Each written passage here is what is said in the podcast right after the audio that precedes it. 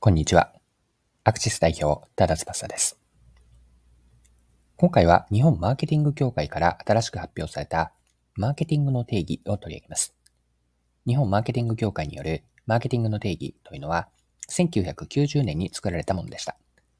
最新の2024年版と1990年版のマーケティングの定義を見比べることによって、マーケティングとは何かについて紐解いていければと思います。よかったら最後までぜひお願いします。日本マーケティング協会が1月25日に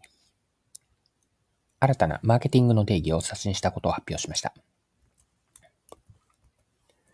今までの定義は1990年のものからでしたが、今年2024年に34年ぶりに再定義されたんです。1990年というと平成2年なので、昭和から平成にかけての頃から令和版としてマーケティングの定義を改めて見直されたということです。はい。では、日本マーケティング協会による最新のマーケティング定義はどのようなものかというと、そのまま発表されたものを読みますね。マーケティングとは、顧客や社会とともに価値を創造し、その価値を広く浸透させることによって、ステークホルダーとの関係性を醸成し、より豊かで持続可能な社会を実現するための構想であり、プロセスである。はい。これが2024年に制定された新しいマーケティングの定義です。で、注釈が3つあるんですが、そのまま注釈も読んでいくと、1つ目が、主体は企業のみならず、個人や非営利組織等がなり得る。2つ目、関係性の情勢には新たな価値創造のプロセスも含まれている。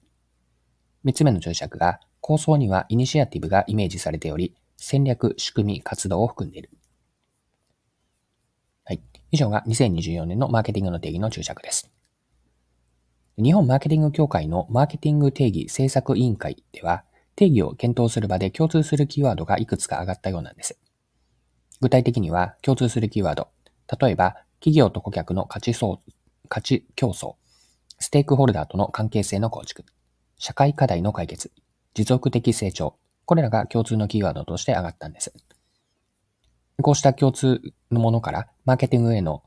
認識を作っていって、日本のビジネス慣習を念頭に置きつつ、日本独自の定義としてふさわしい文章に遂行していったとのことです。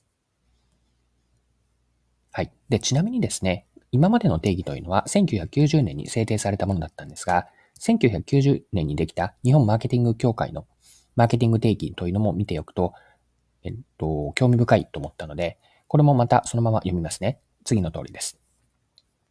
マーケティングとは企業及び他の組織がグローバルな視野に立ち、顧客との相互理解を得ながら、公正な競争を通じて行う市場創造のための総合的活動である。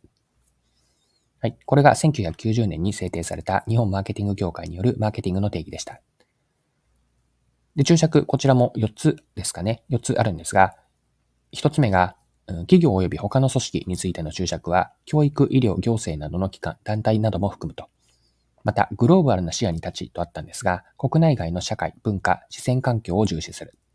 そして顧客との相互理解という顧客については、一般消費者、取引先、関係する機関個人、及び地域上地域住民も含むと。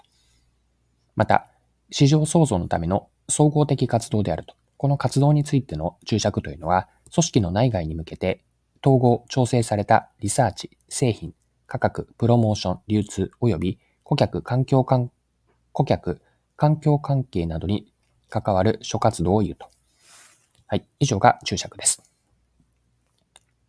それではですね、今回の新しい2024年の令和版とも言えるマーケティングの定義と1990年の定義、改めて見比べて考察を深めていきましょう。2024年のマーケティング定義は、マーケティングが単なる経済活動であったり、事業の一環としてだけではなく、顧客や社会と共に価値を創造し、広く浸透させることで、より豊かで持続可能な社会を実現するための構想及びプロセスとして捉えられているんです。でもしもう少し深めていくと、これから言う3つのことがですね、日本マーケティング協会による最新のマーケティング定義の特徴なんです。3つと言ったんですが、1つ目がステークホルダーとの価値競争と関係性を重視している。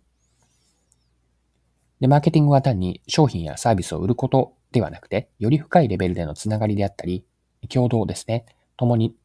働いていく、共にやっていくという共同からの価値を作り出すことを指していると。この価値競争とか関係性を重視というのが一つ目のポイントです。また二つ目に挙げるとすると、持続可能性の追求です。持続可能な社会の実現が明確に目標とされているんですね。これは SDGs を考慮した環境であったり社会全体の健全性を考慮したビジネスの展開を促しているわけです。また、3つ目の特徴を挙げると、主体の多様化です。企業だけではなくて、個人であったり、非営利組織もマーケティングの主体として位置づけています。マーケティングの枠組みをより広く捉えて、多様な主体に適用できるようにしていると。こんな定義だと見ました。このように整理してみると、令和の今というのは、マーケティングの役割が社会全体に対して、より包括的かつ戦略的なものになっていると。こんな風に私は見ました。はい。今回は以上です。最後までお付き合いいただきありがとうございました。それでは今日も素敵な一日にしていきましょう。